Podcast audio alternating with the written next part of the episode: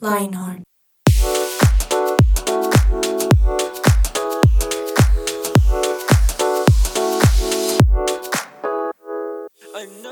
Muy buenas tardes a nuestro programa de Lionheart. Bienvenidos a todos los que nos escuchan. Una tarde más de martes soleado. Aquí, como siempre, con la mejor compañía, con los mejores oyentes. Le damos la bienvenida a Alexa Bayona. ¿Cómo estás? Hola, Nanito. Hola a todos nuestros oyentes. A Germán Alvarado, que también está ahí siempre en el Control Master. Nada, muy feliz y contenta de acompañarlos hoy en esta tarde de 180 grados con un tema bastante interesante. Vamos a ver qué, qué, cómo nos va con este tema, ¿no? Porque está como picante. Sí, tiene como sus, tiene como sus matices por ahí, ¿no? Como picante, después se vuelve como dulce, luego vuelve a picante, sí, tiene sus matices. Tú estás hablando como Masterchef, como jurado de Masterchef. Ay, no, no, no voy a decir nada de ese programa. Uh, ya, ya vi que te, te- te Creo que te dije todo.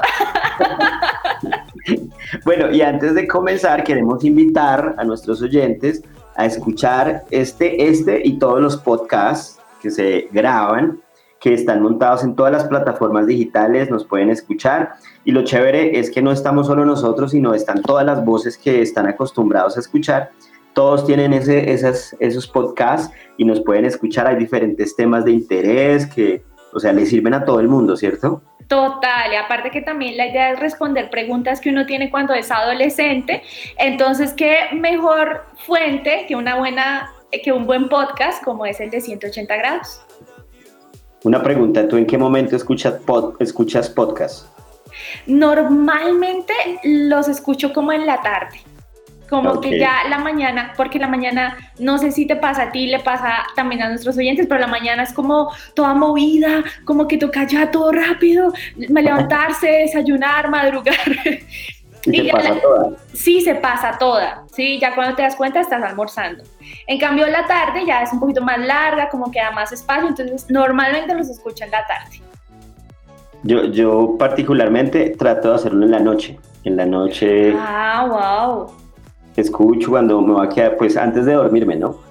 Trato de escuchar algo o a veces cuando estoy lavando la losa. Ese es un buen plan. Ay, ese es un buen plan. Sí, yo también Sí. lo cuando hago oficio. O cuando uno va al baño. No vamos a entrar en detalles, pero cuando uno se va a bañar o cuando se va a bañar. Eso también es una buena opción. Mi esposo lo hace mucho también. Ah, bueno, bueno, entonces ahí estamos dando tips también. Y bueno, ya para entrar al grano, como este programa, como lo decías, va dirigido pues a todo el mundo, pero estamos enfocados más en adolescentes. Sí. Hoy vamos a hablar de un tema súper álgido. No sé, si, no sé si te pasa, pero muchas veces uno habla con algunos adolescentes y como que eso es, o sea, es bueno, pero tampoco es, o sea, tanto tampoco. O sea, quieren tener la razón en todo. O sea, ellos se creen que se van a comer el mundo. ¿No te ha Mm, pasado?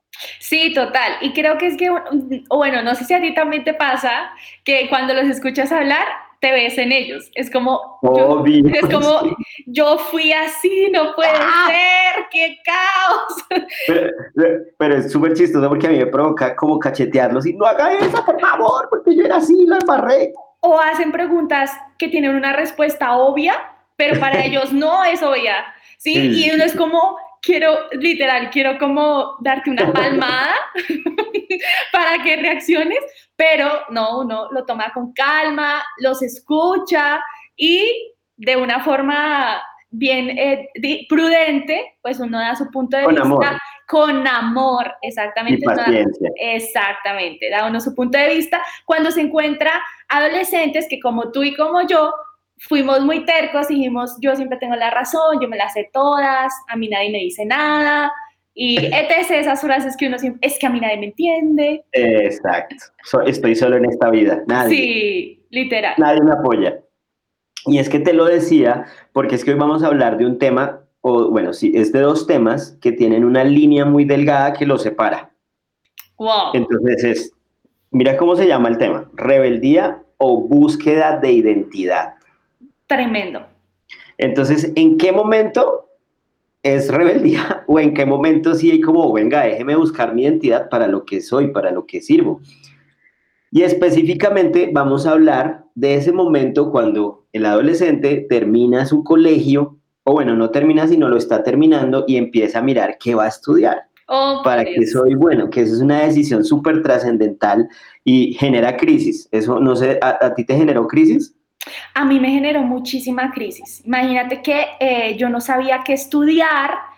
Eh, mi mamá y mi papá tenían una inclinación por una carrera, pero yo tenía inclinación por otra. Entonces, y eran dos extremos. Entonces, yo quería estudiar ingeniería industrial y mis papás querían que yo estudiara algo como hacia las humanidades, ¿sí? O como psicología, o como comunicación, o alguna, alguna de ese, por ese, esa área de estudio. Y yo no, yo estaba enranchada, como decimos aquí coloquialmente, mejor dicho, estaba terca, que yo, que yo ingeniería industrial, ingeniería industrial, pero pasado el tiempo me di cuenta que había un espíritu de rebeldía, eh, literal, y era como la línea delgada entre, ¿será que es rebeldía o estoy buscando mi identidad? Entonces, Es que ese es el punto. Es el punto, hasta, hasta en qué momento yo puedo como, oiga, yo ya sé lo que quiero, yo sirvo para esto, o en qué punto es, ay, yo hago, no me manden. Y muchas veces pasa que cuando, cuando los adolescentes uno les dice las cosas, como que ellos como por llevar la contraria, van haciendo otra cosa totalmente diferente. O porque voy a decir en mi caso lo que me llevó a, a- a irme en contra de la corriente fue querer demostrar que yo sí podía hacer algo. Uy, Sí, por ejemplo, yo quería estudiar ingeniería porque yo quería demostrar que yo era inteligente, que yo Claro. podía estudiar cálculo, que yo podía estudiar una física, que yo podía estudiar químicas, que yo podía estudiar estadísticas, que yo podía hacerlo. Pero la, yo creo que ahí empieza a ver, yo creo que aquí hay un primer tip y es como la intención que hay en el corazón. O sea, como la, esa intención profunda Exacto. que uno, y uno realmente la sabe, o sea, uno realmente Claro. la conoce. Como que uno puede tratar de evitarla o tratar de que la gente no se dé cuenta de tu intención, pero realmente esa está ahí y uno sabe. Y en mi caso era, yo necesitaba demostrar que yo podía. Y creo que eso era lo que estaba yo buscando, como mi identidad, como que quería refugiar mi identidad en esa, ella sí pudo, ¿sí? Ella lo puede Sí, hacer. sí, sí, claro, claro. Y como está en una, eh, uno está en esa donde quiere demostrar, donde quiere ya Ajá. soltarse, volar solo, entonces muchas veces pasa eso. Pero también hay otros casos donde mm, los papás como que tratan de presionar para que estudien algo que dé dinero. Y eso es una... Como, eso- o sea, son momentos muy difíciles Mm, Sí, porque, porque ahí se estrellan obviamente lo que quiere el chino y lo que quieren los papás. Porque la presión de estudiar algo que valga la pena, que dé plata. Porque, y, y mira que los papás no lo hacen de malos, ¿no? Pero pues están presionando y están de pronto desenfocando al hijo. Mira que los estudios o las, sí, los estudios eh, o los indicadores del Ministerio de Educación dice que uno de cada cinco jóvenes dejan la universidad porque no les gustó la carrera que escogieron. Y eso es tremendo porque mira que en las universidades siempre hay planes o proyectos para que los estudiantes no deserten No el primer año. Claro. Sí, para que no se vayan el primer año, pero pues si hay razones más profundas que de verdad lo hacen a salirse, puede ser una de estas de las que estamos hablando hoy. Y es que yo creo que todo esto se debe a que, claro, entra el joven a ese mundo de la universidad que es totalmente diferente y se pega una estrellada muy brava. Porque en todo sentido, porque no solo las clases, sino los compañeros, la vida, o sea, todo es un mundo Sí. diferente y lastimosamente muchos se, estresa- se estrellan con ese mundo. Y, pero lo peor de todo es estrellarse con algo que a uno no le gusta, que no le apasiona. Ay, no. Mira que, mira que yo tengo una anécdota de eso. Estaba en primer semestre y te- estaba en una clase que se llamaba epistemología. Eh, y era, eso era toda la ciencia del lenguaje, o sea, era una vuelta, una cosa un tema demasiado denso y resulta que en ese primer semestre yo tuve crisis y luego me di cuenta que había epistemología 1, 2 y 3.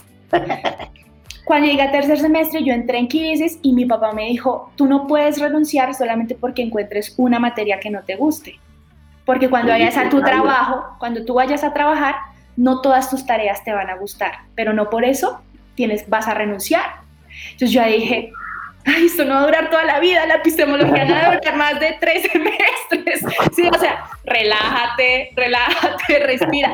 yo creo que también depende, depende mucho de si realmente uno está haciendo lo que le gusta o si a veces son cosas emocionales, ¿sí? Como que son arrebatos que uno tiene ahí de rebeldía.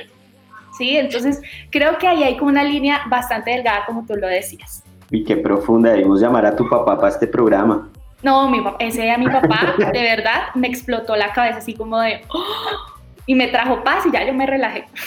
ahorita vamos a hablar de eso que hizo tu papá. Entonces, vamos a ir a una pausita y ya volvemos con eso, con eso que te digo tu papá.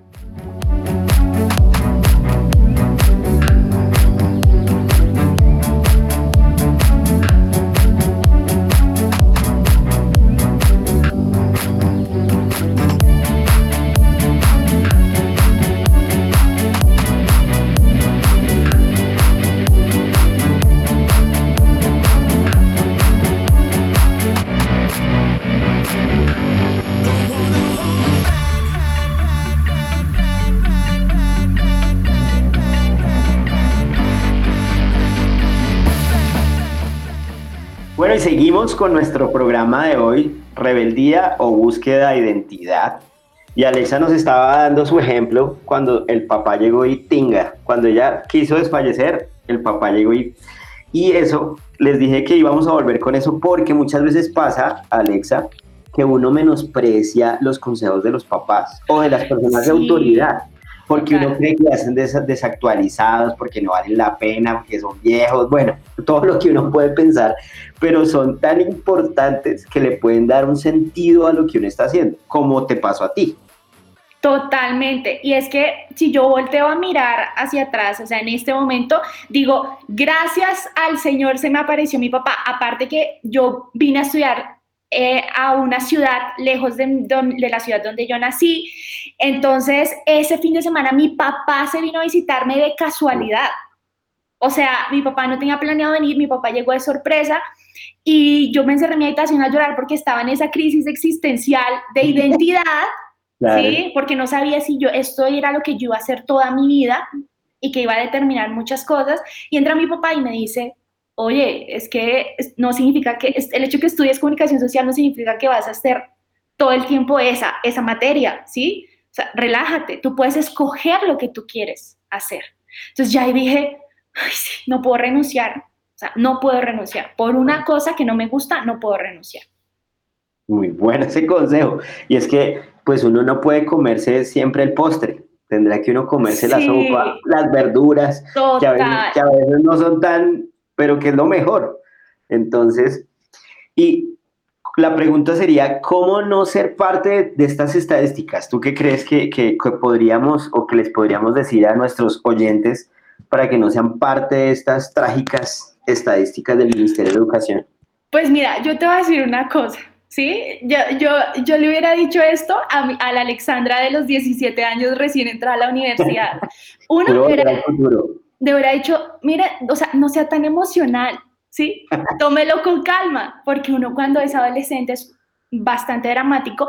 Ahora, yo los entiendo porque yo fui muy dramática y aún con muchas cosas soy muy dramática y muy ansiosa y uno se pone y uno empieza, sí, empieza a ser muy ansioso con muchas cosas, pero yo le, le diría como, piénselo, ¿sí? Así como uno razona algunas cosas que no debería razonar, estas sí, sí, esa sí debería razonarla, ¿sí? Hacer un paralelo, un pro, un contra.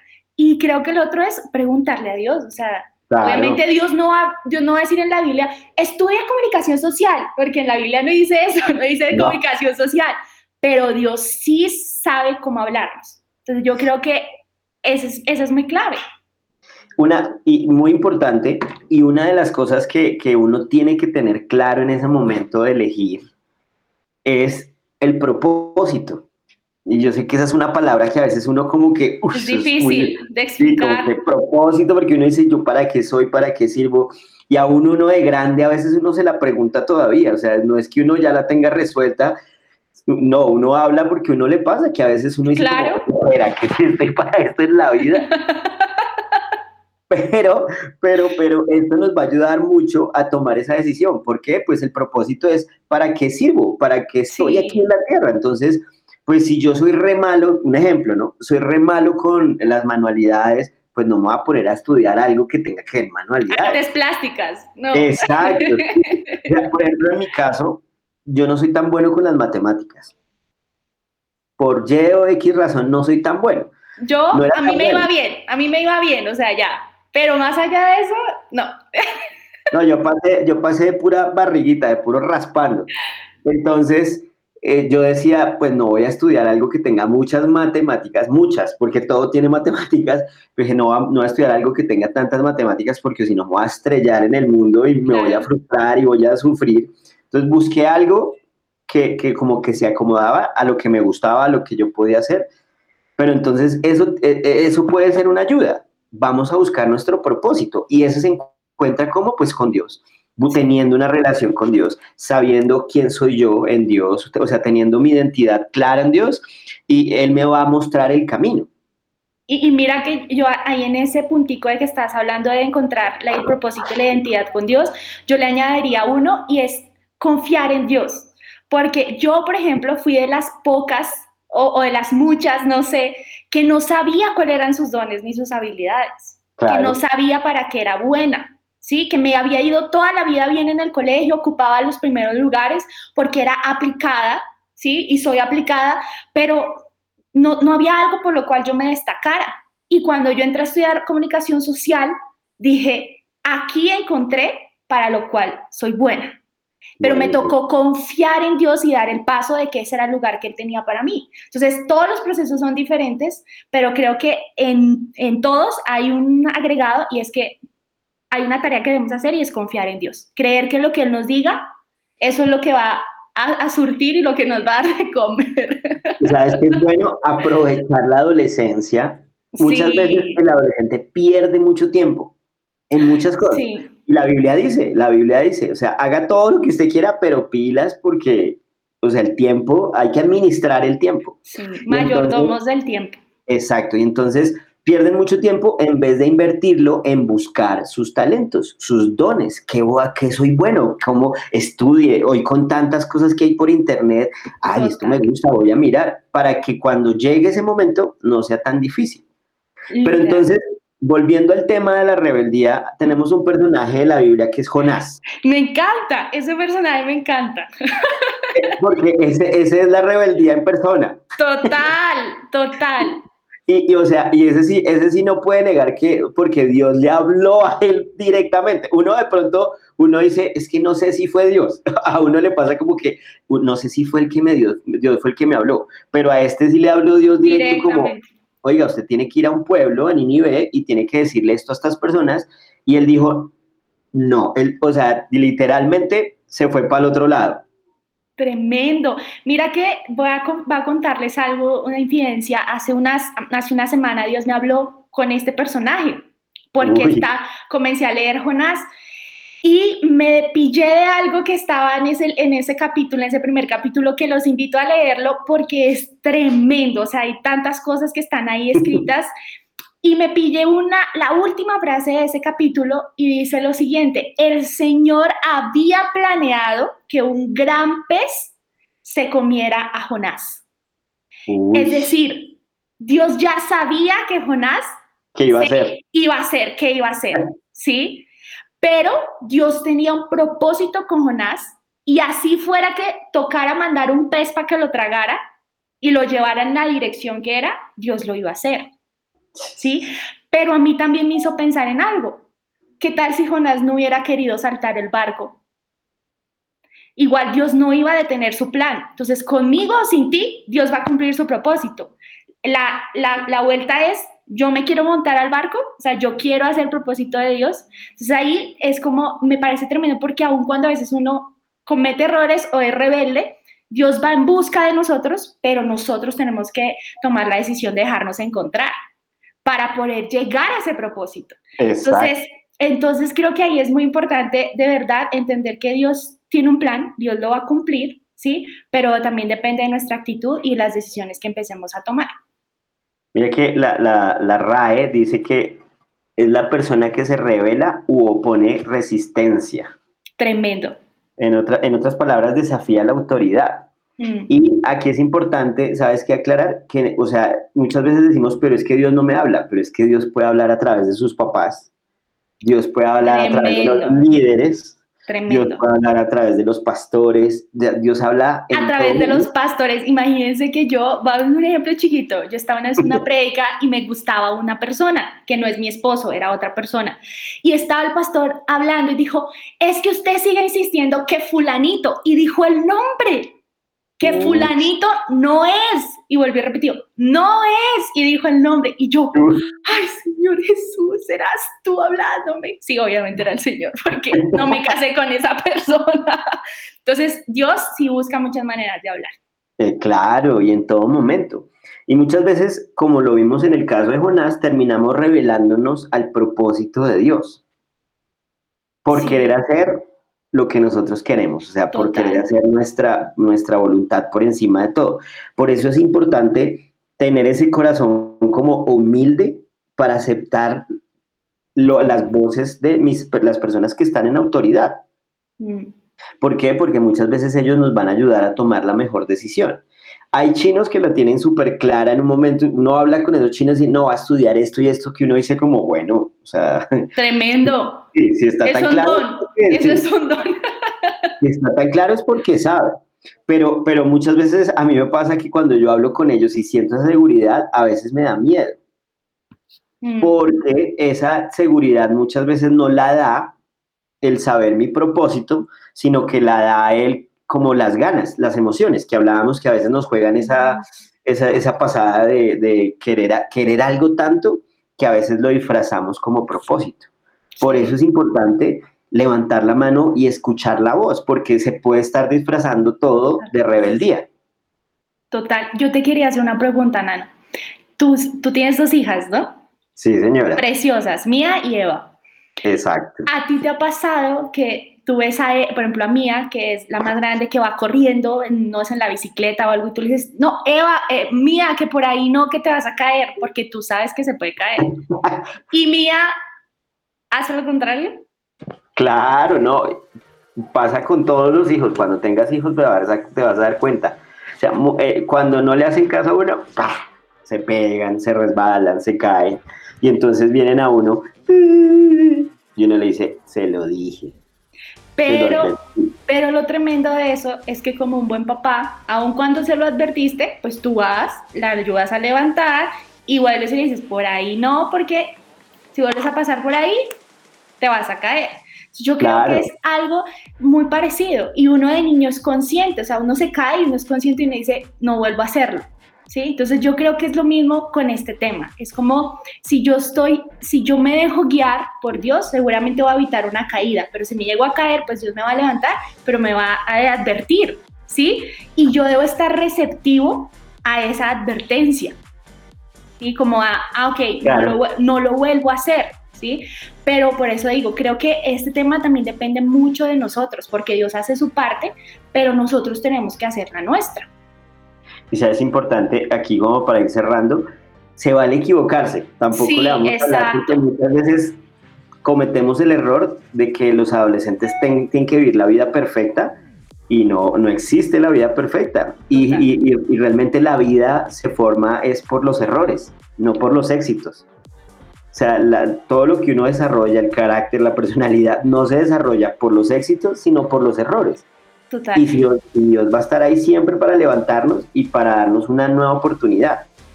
Sí, creo que es así como debemos verlo, o sea, no como si de pronto estoy cayendo en rebeldía y soy consciente que estoy buscando esa carrera, pero no he sido, no he sido sensible, no he escuchado, no he preguntado, por ejemplo. Creo que si, me, si, si estoy a punto de equivocarme, esa equivocación la puedo convertir en una oportunidad para acercarme a alguien y, pedirle consejo, decirle, ¿qué hago? ¿Sí? Y creo que ahí las cosas pueden cambiar, pueden tomar el, un giro diferente al, al que Dios de verdad quiere. Muy bien, entonces ya volvemos, vamos a un espacio y ya volvemos con unos pequeños tips que nos van a ayudar.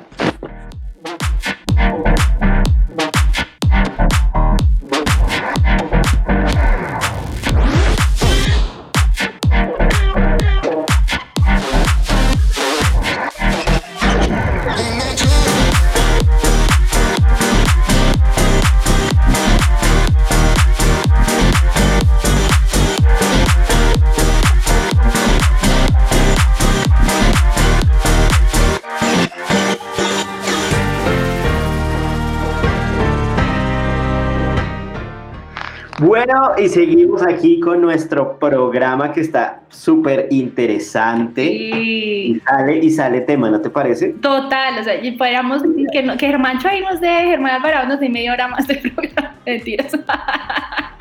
O, o, bloqueémoslo. Eso, bloqueémoslo. Muteémoslo aquí. y seguimos hablando. Bueno, mira que la Biblia dice en el Salmo 68 Dice que Dios da un hogar a los desamparados y libertad a los cautivos. Los rebeldes habitarán en el desierto. Yo no quiero eso. No, y es que a los rebeldes siempre le va mal. No, es, es igual que los necios. Entonces, te das cuenta, pero los proverbios hay mucha advertencia para los necios. O sea, más o menos es como de hecho, dicen, ya hay un momento que dice, mira, ¿sabes qué? No le botes tus tesoros a los necios, ¿no? No le des más consejos a los necios porque es como botar las perlas a los cerdos, a los marranos. y eso no es como, Dios mío, no quiero que me pase eso si yo soy rebelde, ¿sí? Como que digan, ya me ya desistimos, ya no más con usted, usted, usted es caso perdido. No, no porque Dios tiene un propósito que es lo que venimos hablando. Y, y, pues la rebeldía no, no, es que se manifieste solo en la adolescencia, eso se manifiesta en todas las edades, pero, pero sí eh, la adolescencia es una época especial donde hay muchos cambios hormonales, hay muchos cambios en el cuerpo del adolescente eh, y, muchas veces uno se siente como que de verdad todos van en contra de uno, como que lo que quieren hacerlo es a uno sufrir como infeliz. Sí. Y, porque aparte, perdóname, aparte que uno se empieza a dar cuenta que puede tomar decisiones, es más consciente de eso, ¿sí? Que tiene la libertad de tomar decisiones. Y creo que eso a veces juega en contra.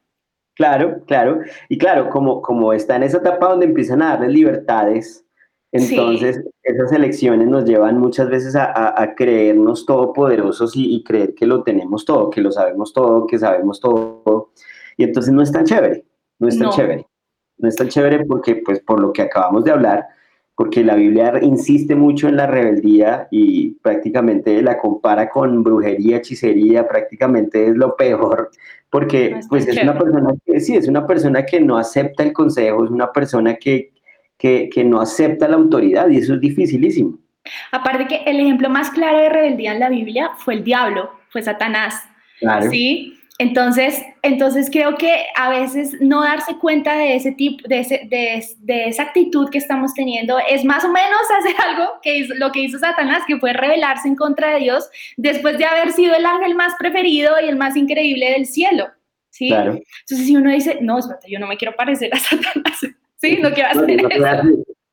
si yo no soy así, o sea, dentro de mi ser no soy así y creo que ahí va el primer consejo y es como revisar el corazón. ¿Sí? Para saber por qué estamos tomando esa decisión, que creo que era un poco lo que estábamos hablando al comienzo, que es como la intención, ¿sí? ¿Cuál es la intención que hay detrás de esa decisión que estoy tomando o de la decisión de ir por esa carrera? ¿Sí? ¿Será que, ¿Será que no me he tomado el tiempo de escuchar a mis papás? ¿Será que estoy, como me pasó a mí, queriendo demostrar que sí puedo? ¿Será que la estoy, porque también puede ser el otro, el otro extremo, que la estoy escogiendo solamente por ganar dinero? Y esa tampoco es una buena intención, ¿sí? No, porque no, va a lograrlo. Es, no lo va a lograr y el éxito no es solamente el dinero, ¿sí? El éxito son muchas otras cosas, abarcan muchas otras cosas que no dependen exclusivamente del dinero. Entonces, sí es importante que revisemos nuestro corazón y que seamos conscientes, que, o sea, que a solas podamos ser conscientes realmente de, de por qué razón estamos tomando esa decisión. Y sabes que añadiendo un poquito a lo que tú decías, nos, cada uno se conoce, o sea, uno se conoce. Sí, total. uno puede engañar a todo el mundo. Menos, a uno. y a Dios. A uno. Sí. Entonces uno sabe cuando, cuando la están barrando, o sea, uno de verdad sabe cuando está haciendo algo con la intención que no es. Total. Entonces el, segundo, el segundo tips que nosotros le damos es, hay que analizar por qué o qué me está llevando a tomar esa decisión. Si quiero llevar la contraria, si es que mi papá me está diciendo, oye, ¿por qué no estudia ingeniería? No me voy a ir por la música porque mi papá me dijo que ingeniería y le voy a... Y es que va a haber... Entonces, la pregunta que uno se debe hacer, ¿estoy haciendo esto por llevarle la contraria a mis papás? Porque estoy cansado de que siempre me digan qué hacer. O, o realmente yo estoy seguro de cuál es mi propósito. Imagínate que yo era por llevarle la contraria al mundo. Ni siquiera eran mis papás, porque yo decía, yo no voy a estudiar comunicación social porque yo no voy a ser como esas mujeres que son todas huecas, que solo presentan noticieros y, y, programas de televisión. Y ya cuando yo estuve estudiando comunicación y tocaba y me tocaba hacer eso, eso no es fácil. No. O sea, quiero decirles a todos los que nos están escuchando, no es fácil. Para hacer eso hay que tener unas aptitudes que yo no tengo. ¿Sí? Y ahí, y ahí dije como, oh por Dios, o sea, qué mal juzgué, qué mal juzgué, porque, o sea, me quería ir en contra del mundo, ¿sí? Yo no quiero hacer lo que el mundo, nada que ver, pero la verdad, eso tiene su ciencia. Entonces, pilas con juzgar o con, o con tomar decisiones por estar juzgando mal, también. Oye, y sabes que, que le, tal vez con esto, tal vez digan, ¡ah! Pero muchos, muchos adolescentes que están metidos en la iglesia creen que su lugar es la iglesia. Y no digo que no sea bueno, pero muchos, muchos terminan siendo influenciados, no mal, porque pues la iglesia no influencia, para, no influencia, ¿cómo se dice? No influye para mal. Influye. Sí, no influye para mal, pero muchos adolescentes que uno habla y que quiere ser, no, músico, no, músico, no, ingeniero de sonido, no, músico, ingeniero de sonido. Y yo digo, ¿y para qué? ¿habrá, tanto campo en la iglesia o en el para ser ingeniero de sonido o para ser músico? Y no digo que sea malo, pero muchas veces lo que nos lleva a los chinos es esa emoción. Eh, estoy en la iglesia y vi a un músico y me gustó, pero, o sea, lo, lo copiaron y no es su propósito. Eso a mí me asusta. Eso a mí me asusta y aprovecho este punto para decir pilas y también a los papás porque muchas veces los papás cometen el error por lo que, pues claro, si es en la iglesia, yo creo que un papá... Todo en la iglesia. si quiere ser músico, hágale, papito, yo le pago para que usted sea... Lo que sea. O si quiere ser ingeniero de sonido, para que sea ingeniero en la iglesia, hágale porque yo se lo pago. Y no cuestionan, no preguntan, no como, oye, ¿será que sí? Entonces, y, y, lo dice nuestro pastor, lo dice, la iglesia no es para todos, o sea, trabajar en la iglesia o, o estar en el ministerio 100% no es para todo el mundo. y, el mundo. y el mundo necesita que seamos luz. Porque para eso no, no, o sea, no fuimos alcanzados para meternos a la iglesia todos a guardarnos ahí, sino para ir afuera e impactar vidas. Total, y aparte que lo que tú dices es un llamado de Dios, es un llamado muy puntual, muy específico, o sea, Dios, de verdad que ahí sí Dios tiene que ser muy directo, o sea, tiene que ser, las señales deben ser, o sea, o en mi, o en mi experiencia deben ser claras y concisas porque es una decisión de vida, ¿sí? No es solamente de, ay, voy a trabajar, no, es una decisión de vida y eso incluye el propósito. Entonces, entonces sí es muy importante lo que tú dices y creo que ahí vale la pena lo, lo que hablábamos hace un poco de escuchar las autoridades. O sea, ahí cabe, entra totalmente eso. Escuchar a las autoridades es muy importante y orar. Y pero entonces también el mensaje para las autoridades es sean sensibles y no emocionales, sean sensibles a la No presionar, como no presionar. No, no, presionar, pero tampoco eh, como ceder a cualquier cosa. Sí. ah, que sea feliz. No, o sea, más bien sean la voz de Dios para sus hijos, para sus ovejas, para sus discípulos, sean la voz de Dios porque es una decisión súper trascendental. ¿Y sabes cuál es lo último que a mí me funciona muchas veces para arrancar algo?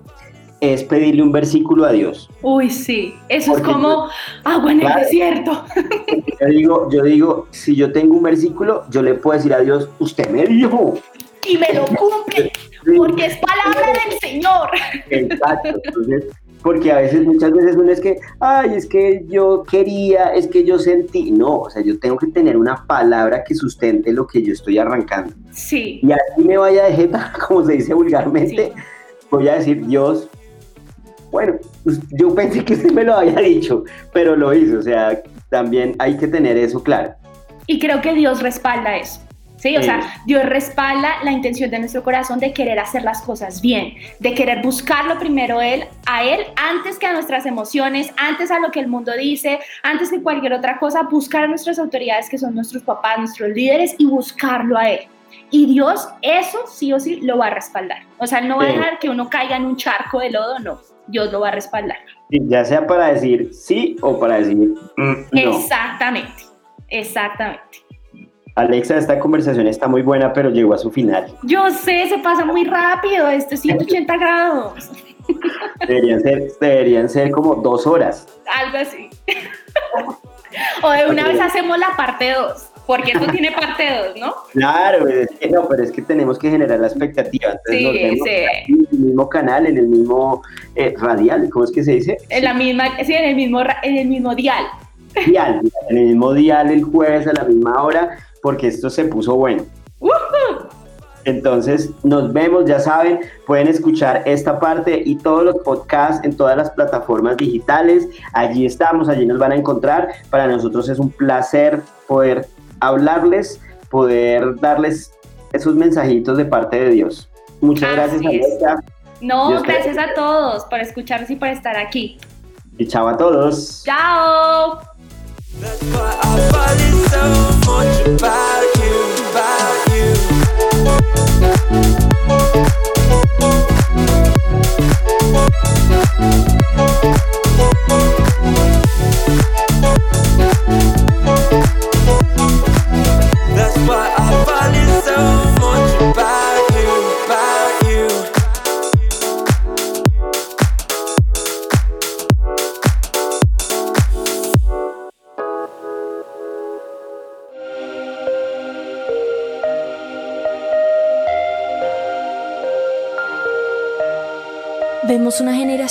Que unida es un ejército devastador e incansable. Un ejército que lucha sus batallas con ojos cerrados. Vemos una generación que al salir el sol ellos salen con él. Su motivo, expandir su nombre. No descansarán hasta que cada corazón viva por Jesús.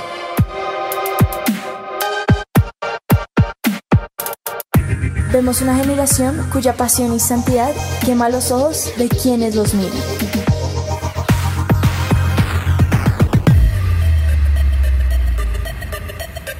Vemos un ejército que no le teme a la muerte, porque saben que sus vidas están en la mano de Dios. Nuestra meta es ser una generación invisible, donde se pueda reflejar a Dios. Queremos ser el cuerpo de Dios. Brazos que abrazan y levantan, manos que sanan, hombros donde llorar y una sonrisa que inspira y cambia vidas. Vemos una generación cuya única función es ser la tinta que usa un escritor. Somos una generación que no se conforma con la imagen mediocre del mundo. Vemos una generación cuyo corazón sigue al león y un ejército que no le teme a los planes. Somos Lionheart.